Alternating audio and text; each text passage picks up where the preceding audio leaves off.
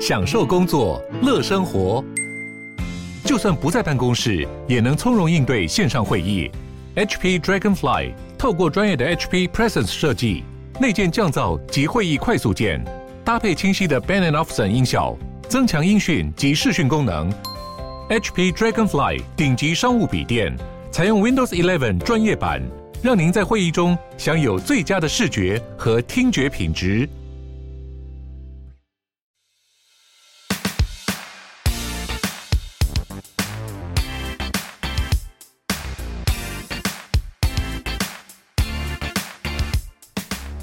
家好，欢迎大家收听 Open House Open House，我是 Sean，我是 Tim。Open House Open House 开了脸书社团喽。为了因应很多听众有很多房地产相关的问题想问我们，所以我们开了一个脸书社团，叫做 Open House Open House 买房卖房知识论坛。基本上在脸书打 Open House 就有了。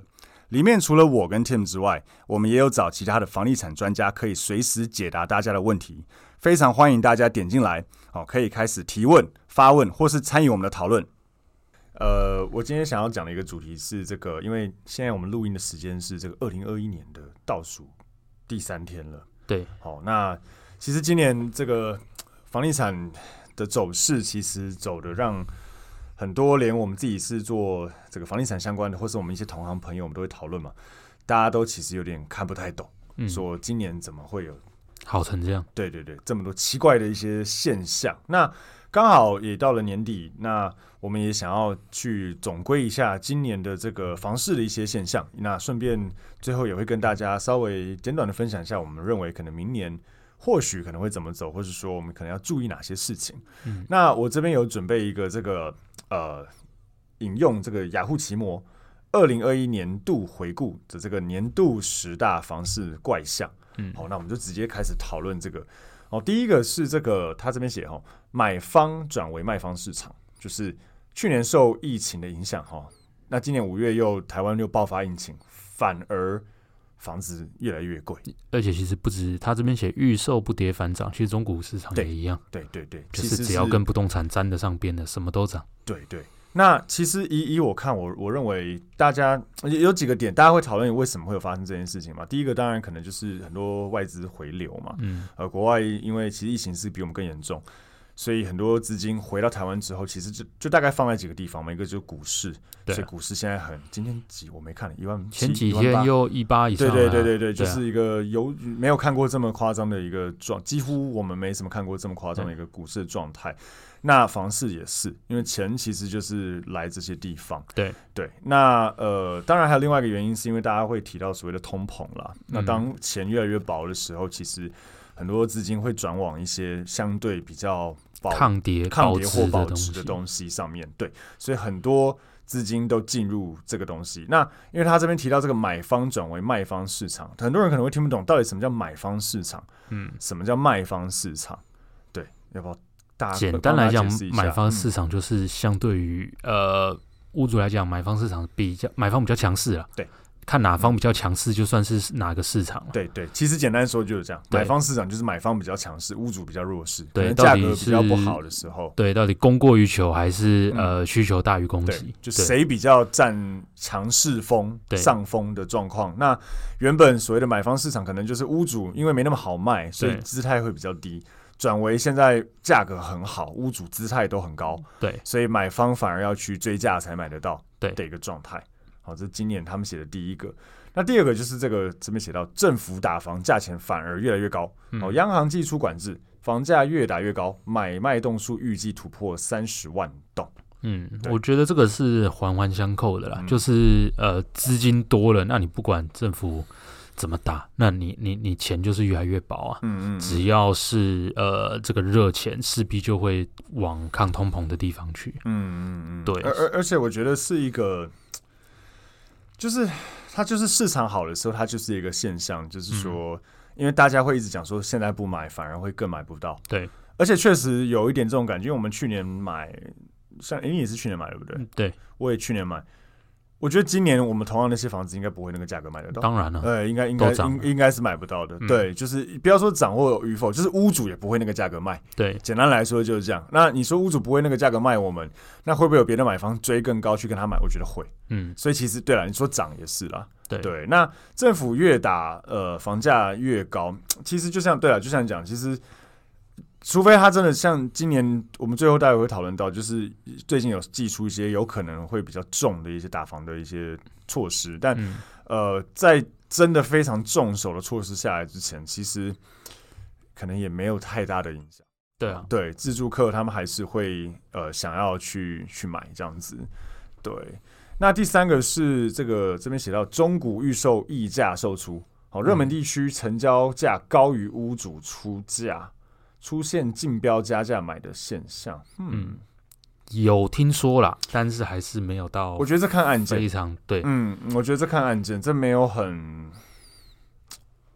对，我觉得这看案件，这我觉得这这当然就像你讲，有听说，可是大部分会有这样的状况，都是在于几个。第一个是他可能以中古屋来讲，他可能本来就开的比较便宜，嗯嗯，对，他对，对我们有听过这种，他可能开价就已经是在市场行情上，所以才会追加去买。对，那像那时候你记不记得我们去看一个功夫北路的，嗯，一个房子，一个十二楼的顶价，那时候好像成交一五五五，那还是去年的，对对对，年中的事，一千五百五，然后那时候还说你打给他说你。看多少？对，对我跟你加价买。对，对，这是它本来就已经价格合理的情况下，就就是会有这种呃成交高于开价的一个状态产生。对对，那他这边讲到，如果是预售屋哦，比较有可能是像之前有一些地方房房子正在用抢的，像我们讲之前的台，他第三条只说中古了，目前他写中古预售溢价，嗯，不知道哎、欸。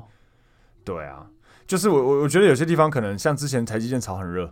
所以他后面其他点也有提，也有提到这个，所以很多的人会去想要抢这些的案件，想要占一席之地或卡位的话，确实有可能会直接想要加价去抢到了。对对啊，第四个他讲到这个竹北排队买房热潮，新天龙竹北蛋黄区预售新案六字头，VVIP 客户才买得到。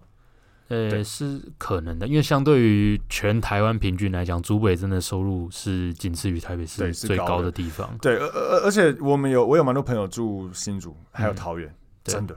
这些，因为我们很多客户住新竹嘛，他们有跟我们讲，真的有到这，因为之前有人在笑说啊，那个骗人的，没有，真的是真的有 六字头还要抢，对，六字头、五字头、六字头是真的有。那当然，很多听众会听到这个会傻眼，觉得说六五字头、六字头为什么不买？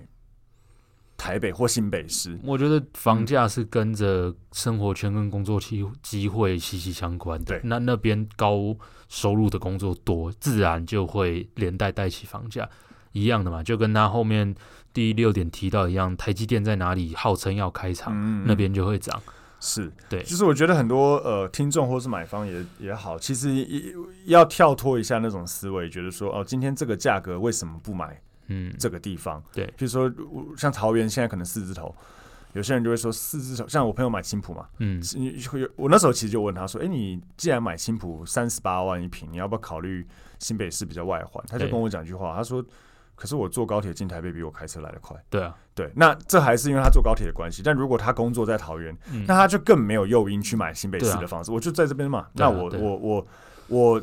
生活圈在这里，我我花这个钱买这里，他反而觉得比他我们去讲说什么啊，你不如干嘛不买台北市？嗯，其实是对，他是不相关的。应该说以这样子的需求来讲，他们都是自住需求。对对，所以当然适合自己的生活圈最重要。对，他生活圈在哪，他就买在哪里。嗯，嘿，第再来第五个就是这个南部市场成屋转预售，不同以往看得到才买，近两年成屋市场转向预售市场。嗯，这个我觉得。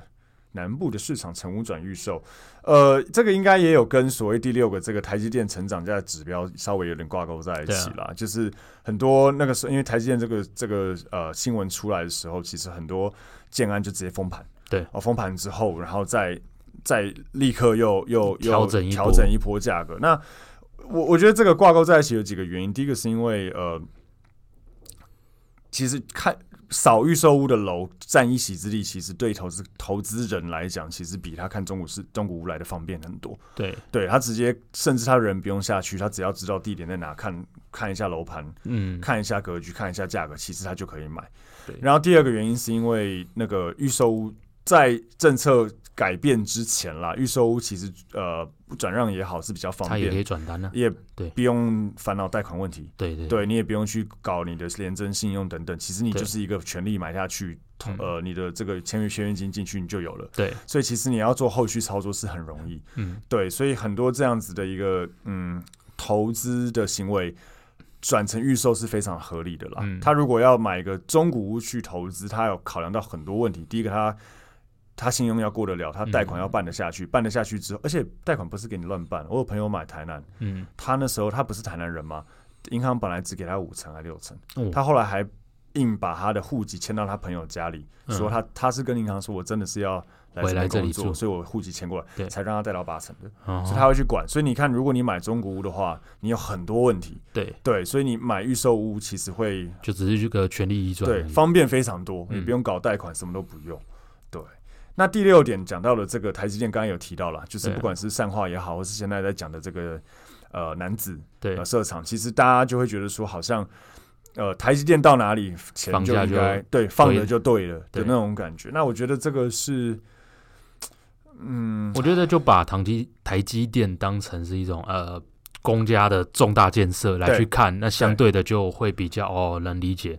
就举例来说，呃，什么创个航空城，或者是怎样，那个要造镇造区。那台积电在台湾人的感观感上，差不多的意思嘛。就台湾最大的一间公司要来这里开工厂了，嗯，那当然附近的房价蠢蠢欲动，这很合理了。最最台湾最强的公司之一，然后指标性，嗯，那他去哪里，势必需求跟这些高收入的人口也会往哪里，就会跟到哪。对，所以这个我觉得这是蛮很合理的一个假设啦。对啊。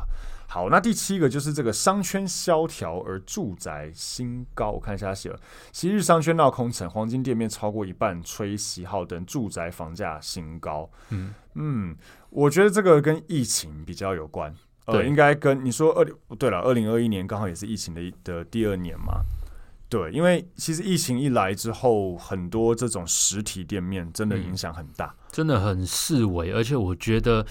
呃，一开始大家都觉得疫情影响，疫情影响，但是我觉得因为疫情影响到快接近两年的时间呢，它直接的影响到大家的消费习惯了。对，其实这是个转换期。对，本来就是这个网购跟我们甚至讲的 VR 等等，对，本来就已经在兴起。可是疫情，我觉得是加速了这件事情。对，甚至是外送，对，那差不多的概念。对对对，那本来要租一个东区店面来卖衣服，那你省下一个月十几二十万的成本。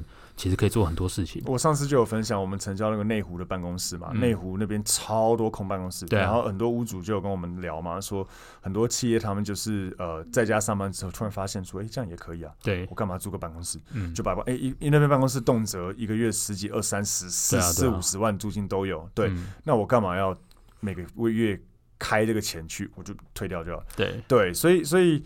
这个我觉得就真的变成了，然后像 Concall 啊，就是视讯会议那些都兴起了以后，啊、我觉得它是个呃疫情加速了一个原本正在发生的事情。嗯，对，所以导致很多现在商圈真的都很萧条。对，那住宅为什么会创新高？哎，因为还是要有地方住啊。对，你无论你就算是没有商圈了，你没有呃，比如说西门町啊、东区、士林。嗯永康街、师大等等，你没有这些地方了，但是你势必还是有地方可以住。对，那这些你本来的消费行为，反而是外送或送货到你家里之后，嗯、对啊，所以它这个是一个绑在一起的东西。但我觉得商圈，我我比较乐观一点，我觉得还是会循环回来啊。嗯嗯嗯。为什么会循环回来？势必还是会有一些产业一定要街边店。对对，那那你如果因为长时间的空租导致租金如果真的下修。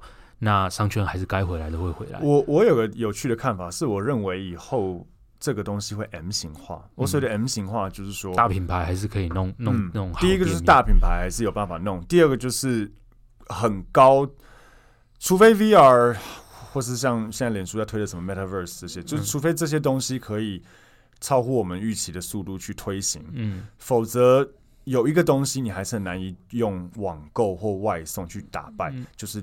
消费的体验，嗯，跟服务的体验，对。你，所以我为什么说我觉得会 M 型化，就是譬如说，如果是很贵很贵的餐厅，它不是只卖你吃的，它还卖你服务跟氛围，对，而且这些食材它不可能外送给你，嗯，像我朋友他们在做外，就是他们在开外，呃，就是云端厨房的公司嘛，他们也有讲，他说他们有些适合，有些不适合。对他们外送的东西，就是他的消费行为就是要快要方便，你不可能外送一克三四千、五六千、一万多的餐点给人家。对，所以他一定是要来你这里消费。我觉得也是啊，你不太有啦，但很少，比较少会有人是网购一个可能我们讲精品手表，或是二三十万包包几十万，比较难啊。他比较难，他可能或甚至店家也不愿意这样做，他要。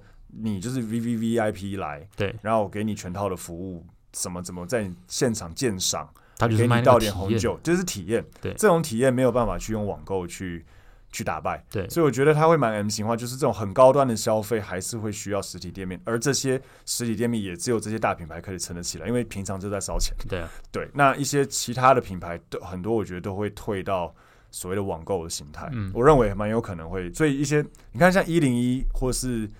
一些我们讲的 A 级办公室还是满足，A 办还是满足，对对。可是，一些比较不好的办公室，一般的商办、住办，对，反而就空租很多。以一零一那种 A 级办公，对一般大企业来讲，那是插旗的概念，而不是到底多少钱的问问题。对，所以我我认为真的很有可能未来这个都会 M 型化起来。嗯，对。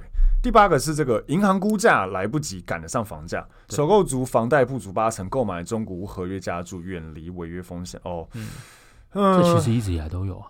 对，但是这他讲的这个东西，应该这个这个我听到了，就是说，因为房价真的涨太凶，对，那因为银行呃相对是保守的，嗯，所以他不敢，不叫不敢敢的，就是他自己都不认为说应该这个价格合理，即便最近附近都有成交这个行情，对，银行还是觉得有点怕怕的。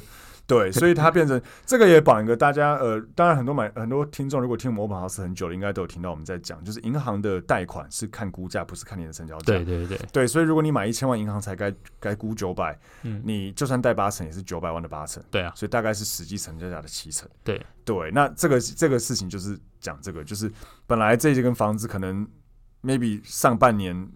同样的社区，同样条件，可能才九百，下半年瞬间变一千。对啊，可是银行有可能的，不敢，他觉得怎么会这样？银行银行比较保守，他一定是认这是上半年成交的那个价格。对对，他觉得应该有点怪吧？对，对他，所以他可能还是会停在九百左右。嗯，所以买方确实，如果怕有这件事情发生的话，可以去压一个这个。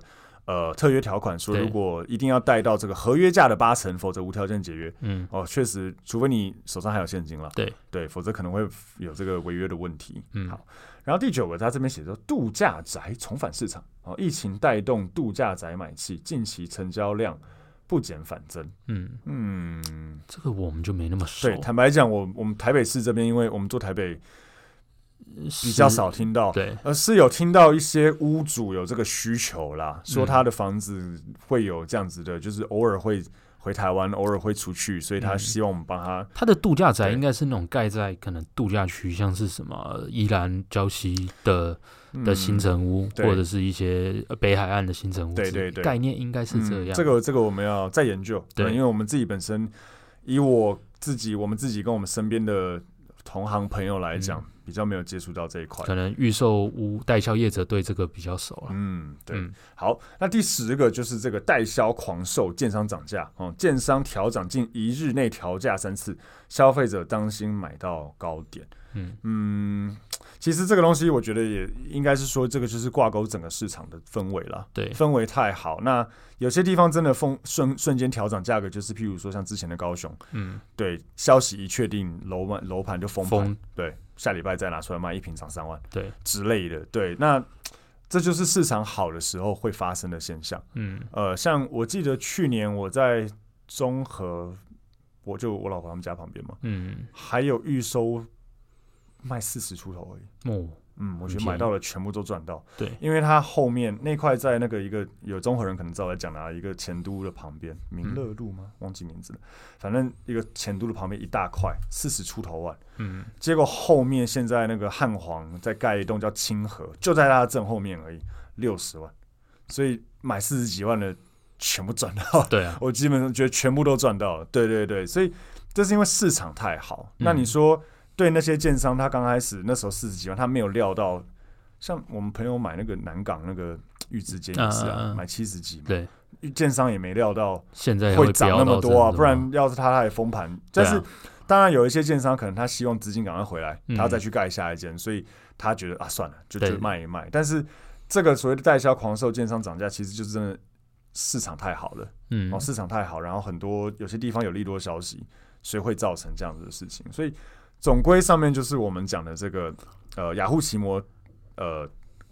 归纳的这个年度的十大房市怪象，嗯，那最后我觉得我们也可以展望二零二二年，其实过几天而已了。对，呃，是不是市场觉得还会继续往上突破，还是说可能会有什么样子的修正？我我个人会觉得，你说再往上冲，真的有它的难度在啦，因为大家一个一个期待心理嘛，就跟我们看股票好了，股票真的很好嘛，很好，搞不好是因为我们预期它未来会很好。所以现在已经反映了未来的价格，嗯、我觉得房市差不多是现在这个概念。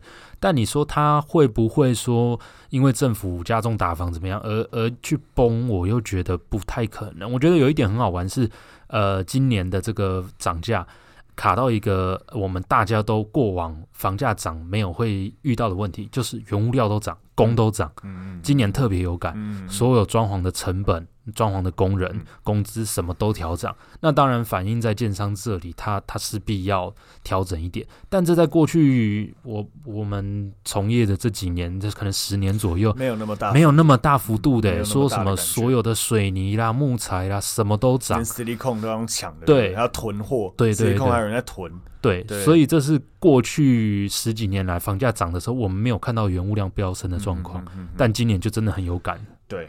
对，所以所以我觉得以二零二二年来讲，确实如果原物料实际上还是一直在往上飙，那通膨这件事情还是实际在发生，资金势必还是要放在一些呃相对，而且尤其是华人又那么爱买房子，对啊，对对华人来讲，你问他说，呃，当通膨在发生，资金要放在哪里比较保值？大概十个有九个会跟你讲房地产，嗯，华人就是这样子思的思维嘛，所以。